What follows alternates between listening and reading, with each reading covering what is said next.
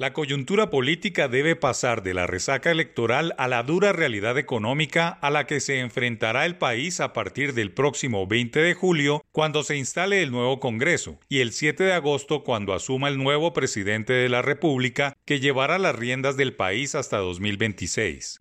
Gustavo Petro debe tener en su agenda económica un enorme listado de temas dorsales para el país, todos muy importantes, pero unos más sensibles que otros. Inflación, crecimiento, desempleo, grado de inversión y relaciones con Venezuela. Seguro estarán en el checklist del mandatario y de su equipo económico. La inflación es el impuesto de pobres y cabalga a 9% anual, lo que ha obligado a subir las tasas de interés, lo que indefectiblemente frena la economía. Pero esos tipos de 6% no es lo grave en materia de variación de precios. Es la casi obligatoria tarea que tiene el próximo gobierno de subir el galón de gasolina y demás combustibles, no solo para disminuir el déficit de 14 billones de pesos del Fondo de Estabilización de Precios, sino para sincronizarse con los costos internacionales. No será una tarea fácil, pues ambas situaciones son muy malas, precios altos e inminente combustible más costoso, situación que acarreará protesta social, inédita en un gobierno de izquierda.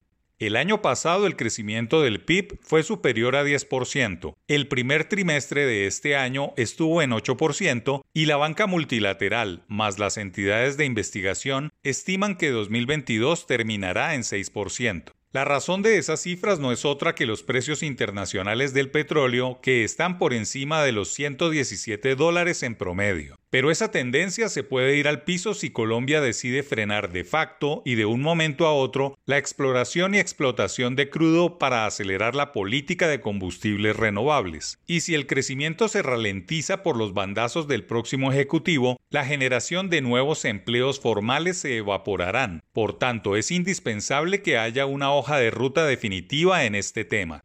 Solo crecer de manera sostenida en torno a 6% por varios años asegura que el desempleo se reduzca a un dígito y que los 3 millones de desempleados bajen notablemente. Reducir el déficit fiscal a su cifra histórica de 2% o 3% solo se logra si hay una reforma tributaria estructural que no destruya el ejercicio de los empresarios y las personas naturales, pero ese mensaje de qué hacer en este frente será determinante para que Colombia recupere el grado de inversión perdido por no haber hecho esas reformas en los últimos años y por haberse endeudado más allá de 60% del PIB. Recuperar el grado de inversión es fundamental y para conseguirlo debe nombrarse un ministro de Hacienda idóneo para dialogar con las firmas calificadoras de riesgo. No se puede improvisar en ese nombre ni en lo de los codirectores del Banco de la República que deben cambiarse por decisión del Ejecutivo. Es un ajedrez fundamental en el que cada jugada cuenta y envía un mensaje determinante. Y el tema de Venezuela es determinante, no solo para recuperar dicho mercado para los colombianos, sino para atender a casi 3 millones de colombianos que aún viven en ese destruido país. Petro se la juega a fondo con este asunto, que es bueno y malo. Lo primero por el mercado y los nacionales, y pésimo más que malo porque al igual que Cuba sigue siendo guarida de delincuentes.